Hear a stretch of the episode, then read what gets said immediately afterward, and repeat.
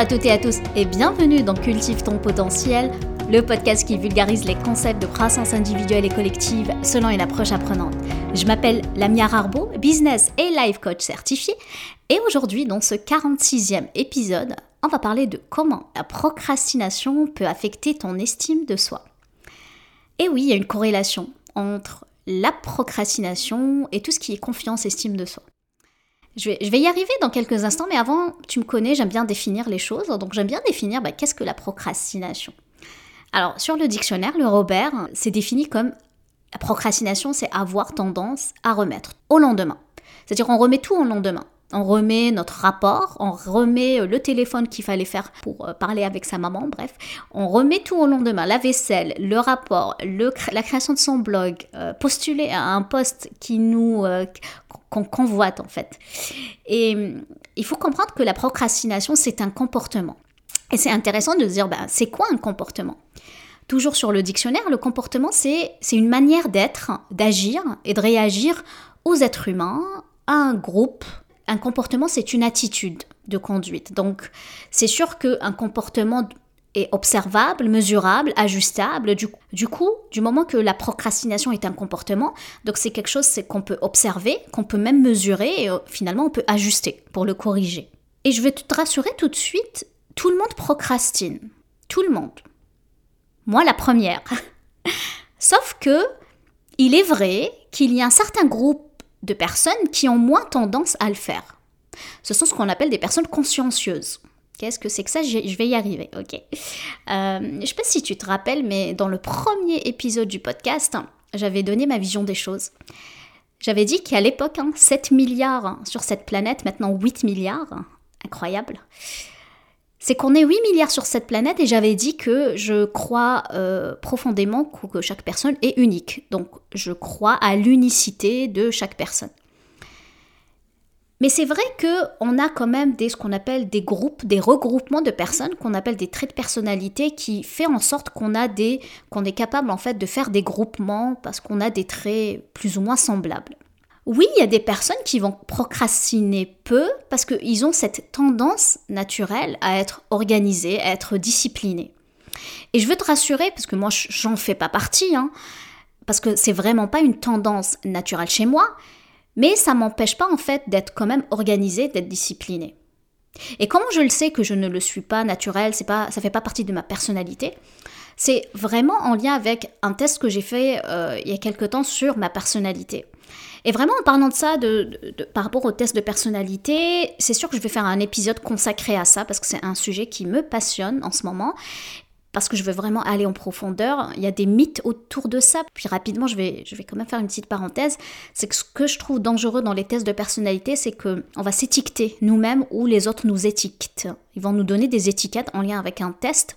Et c'est des fois, c'est très malsain. Donc, il faut y aller avec une certaine mesure, ok? Par contre, aujourd'hui, je vais faire une référence à un test qui est intéressant, qui va nous aider justement prendre conscience de comment on peut se trouver une stratégie de contournement. Et c'est un test que j'aime beaucoup, enfin c'est un test qui est le plus euh, scientifique pour, euh, pour le moment, c'est le Big Five. Je vais te donner rapidement les grandes lignes de ce test de personnalité parce qu'on va en avoir besoin pour parler de procrastination.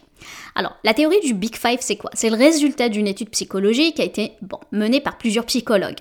Sur la personnalité, ça a été fait dans les années 80. Donc, eux, ils ont beaucoup, beaucoup, beaucoup de données, de bases de données. Ils ont fait des constats. Et cette théorie s'appuie que on a cinq traits de personnalité dans le monde, quelle que soit ton ethnie, ta couleur de peau, tes origines, ton histoire. Naturellement, quand un bébé est né, ben, naturellement, ben, il va avoir l'un des traits. L'ouverture, la conscience, l'extraversion, l'agréabilité et le névrosisme. Je vais l'expliquer. Je vais y aller un par un et je te donne une explication rapide. Par contre, avant d'y aller, je veux pas que tu t'associes tout de suite à un trait de personnalité parce que je veux que tu imagines que chaque personne, donc toi, moi, on a cinq verres. Cinq verres où il y a un minimum, ce verre-là est rempli.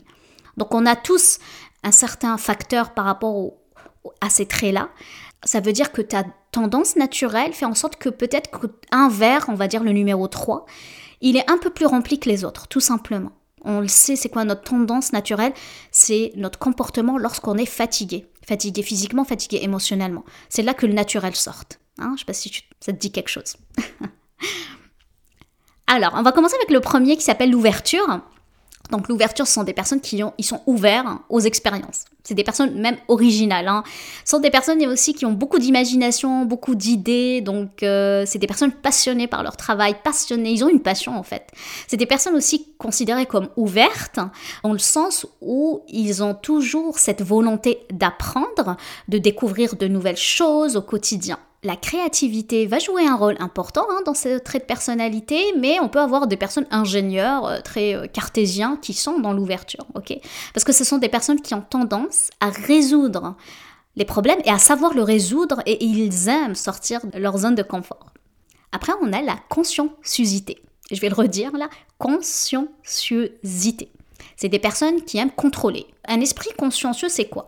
C'est qu'ils ont un sens élevé de la prévenance, donc ils sont beaucoup dans la planification, ok?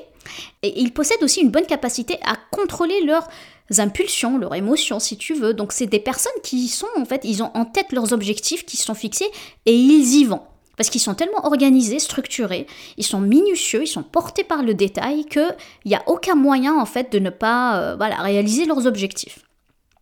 Donc c'est des personnes qui aiment l'organisation, la réalisation, le planning. Donc tu comprends que ça, c'est des personnes ben, la procrastination, ils connaissent pas trop ça. Donc l'idée, c'est de comment savoir comment euh, utiliser les, les modèles consciencieux pour nous aider, nous, autres personnes qui sont pas consciencieuses. Donc c'est ça, c'est l'objectif du podcast, c'est à utiliser ce trait de personnalité pour nous alimenter. C'est comme si je veux prendre l'eau de, ce deuxième trait de personnalité pour le remplir moi qui ne l'ai pas. Ok? Troisième trait de personnalité, ce sont des personnes extraverties. Alors l'extraversion, c'est quoi? C'est des personnes énergiques, enthousiastes. Euh, une personne extravertie va trouver son bonheur quand elle est entourée de personnes. Donc, ils ont tendance à aller vers les personnes facilement. Ils ont beaucoup d'assurance aussi. Ils ont beaucoup, euh, voilà, leur degré d'expression émotionnelle est très élevé. Donc, c'est des personnes qui vont assumer leurs émotions. Euh, les personnes extraverties, ils sont aussi au centre de l'interaction sociale. Ça veut dire quoi? Ça veut dire ils adorent en fait être le centre de l'attention. Ils aiment que tout le monde les regarde. Et, c'est des personnes qui ont pas peur en fait d'aller voir d'autres amis, des personnes qui connaissent pas.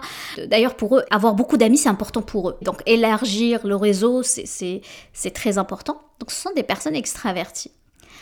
Après le quatrième trait, ce sont l'agréabilité. Ce sont des personnes altruistes qui sont dans l'affection. Ce sont des personnes qui vont faire preuve d'amabilité envers les autres.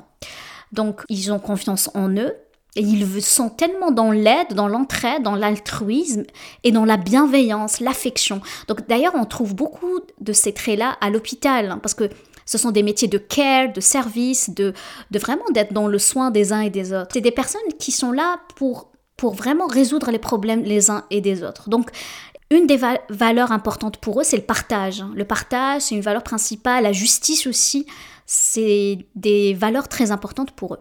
Et enfin, le névrosisme. Alors, le névrosisme, c'est quoi le névrosisme? Le névrosisme correspond à la stabilité émotionnelle d'une personne et son degré bah, d'émotion négative. Donc, ce sont des personnes naturellement inquiètes, anxieuses. Donc, ces personnes qui vont un peu qu'on appelle des pessimistes, donc des personnes qui vont tout voir qu'est-ce qui marche pas, il est où le problème, ils, ils voient en fait le problème un peu partout, mais dans le sens que des fois ça peut être bénéfique parce que c'est des personnes qui, exemple, j'ai un métier en tête, c'est des personnes qui font des analyses de risque. C'est-à-dire on a besoin de personnes qui voient pas tout le temps la vie en rose, des personnes très concrètes, des choses qui disent ok non mais il y a des choses qui marchent pas là. Ça veut pas dire que c'est mal d'être dans le névrosisme. C'est intéressant de naturellement se dire comment ça se fait naturellement? On a pour une même situation il y a quelqu'un qui va réagir très différemment. Moi, je le vois les choses très négatives et d'autres personnes qui vont se dire Ah, yes, une opportunité, comment je peux résoudre ce problème? Puis d'autres qui sont très euh, inquiets, critiques aussi, mais ça fait partie de leur trait de personnalité. Ça ne veut pas dire que c'est mal, non. Puis je vais vraiment faire un, sujet là-dessus, hein, comme je l'ai dit tout à l'heure sur les tests de personnalité, mais ces cinq traits de personnalité, c'est juste pour nous donner une indication sur bah, c'est quoi ma tendance naturelle? Donc tu l'as compris, 20% seulement de ces gens procrastinent peu. Le reste, donc le 4 sur 5, 80% du reste de la population, bah, ont tendance naturelle à procrastiner. Donc première chose, on enlève la culpabilité, ok?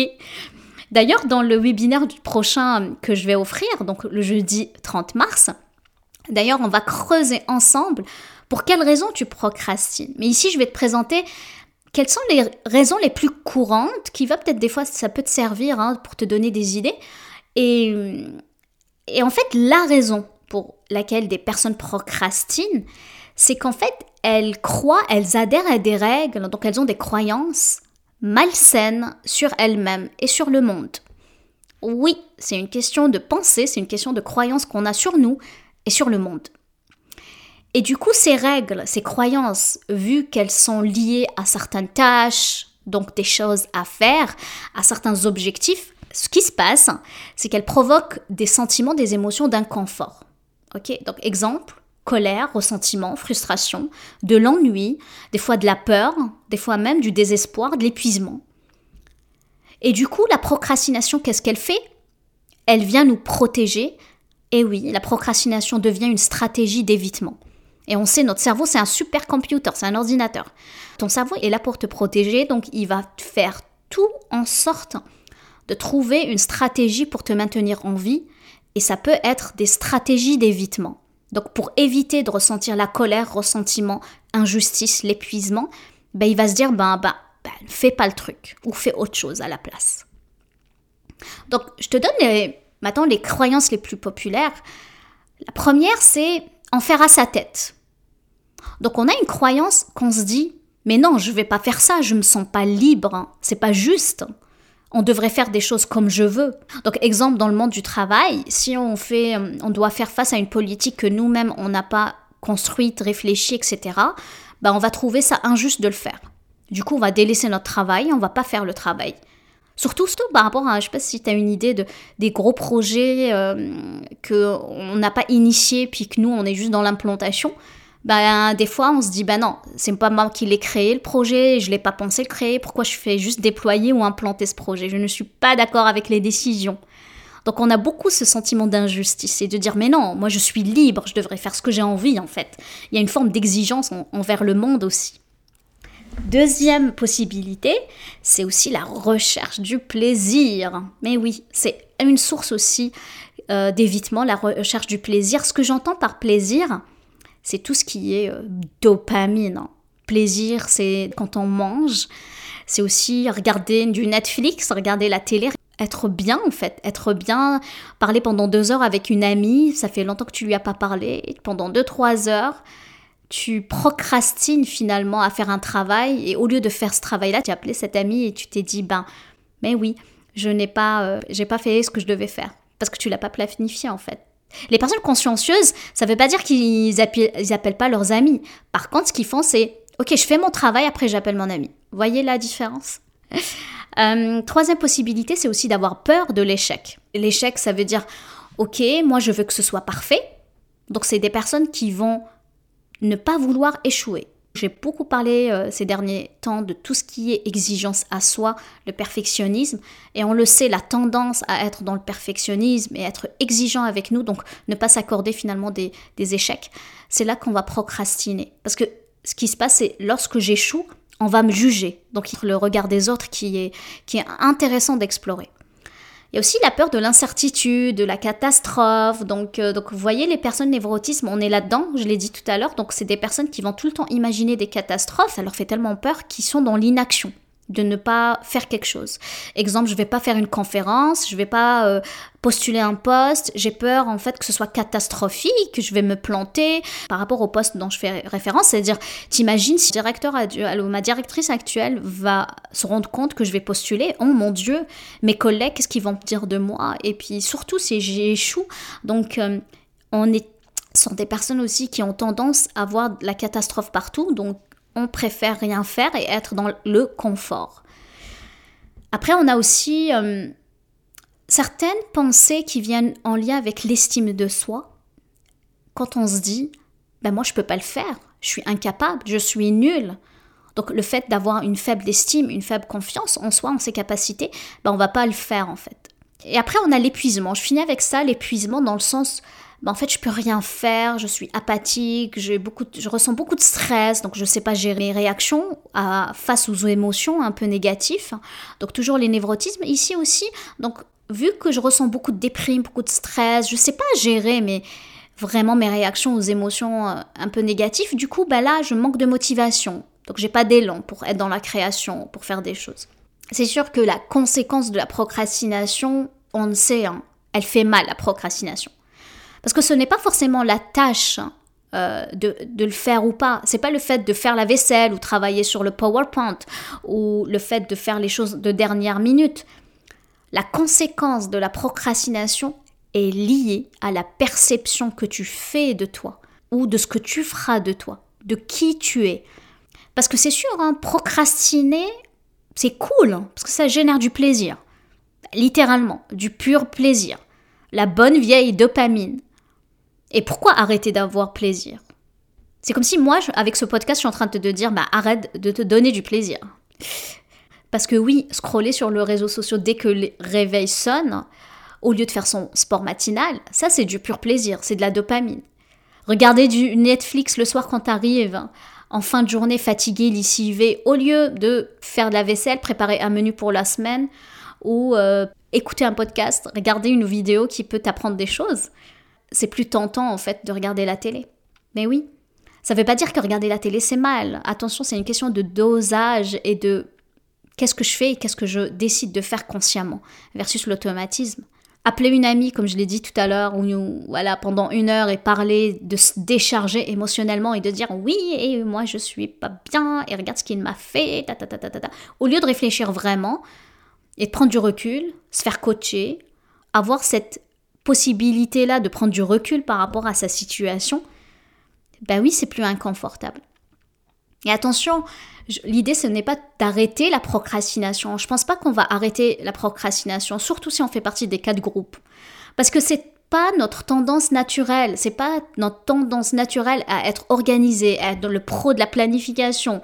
C'est pas notre tendance naturelle. C'est pour ça que je fais autant de sujets là-dessus, parce que justement, moi personnellement, ce n'est pas ma tendance naturelle à être organisé, à être le pro de la planification. Au contraire. Donc je me suis trouvé des stratégies, justement, j'ai pris euh, des stratégies justement pour aller en action et faire des choses. Parce que prendre conscience de l'impact de la procrastination sur notre vie, sur notre vision du monde, sur notre identité intrinsèque, c'est ça la clé du succès. Car mes amis, la procrastination, c'est fatal. Oui, c'est fatal. Les conséquences négatives de la procrastination, ce sont non seulement des émotions, des sentiments inconfortables, comme la culpabilité, la honte, mais c'est surtout, surtout l'autocritique. Parce que pourquoi Quand on s'autocritique, on se dit ok, je dois faire ça, je le fais pas. Puis après, qu'est-ce qui se passe à votre avis? C'est qu'on fait générer le brouhaha mental. On s'autocritique, puis qu'est-ce qui se passe après? Ça va renforcer l'aversion envers la tâche et un objectif. Et là, ce qui se passe, c'est que ce comportement, en fait, il va déformer toute la perception qu'on a de nous. Et on va se dire, mais oui, je ne suis pas une personne qui va réaliser ça, j'ai de la misère, je ne suis pas une personne organisée, je ne suis pas une personne qui peut compter sur moi. Et c'est comme si ta propre perception va changer. Maintenant, tu dois te demander bah, comment faire ça, comment sortir de la procrastination? Moi, j'ai une proposition à te faire, c'est que le jeudi prochain, je vais te donner cinq clés pour passer à l'action et du coup baisser ton niveau de procrastination. Et si tu écoutes cet épisode après le 30 mars 2023, n'hésite pas à m'écrire et je vais te partager avec plaisir. Ce webinaire, c'est gratuit. Ok? Je vais m'arrêter là. Je te remercie de m'avoir écouté. J'espère que tu as eu autant de plaisir à écouter mon podcast que j'en ai à le créer. Sur ce, je te laisse cultiver les graines. Prends soin de toi. Je t'embrasse. Passe une excellente semaine et je te dis à vendredi prochain. Au revoir.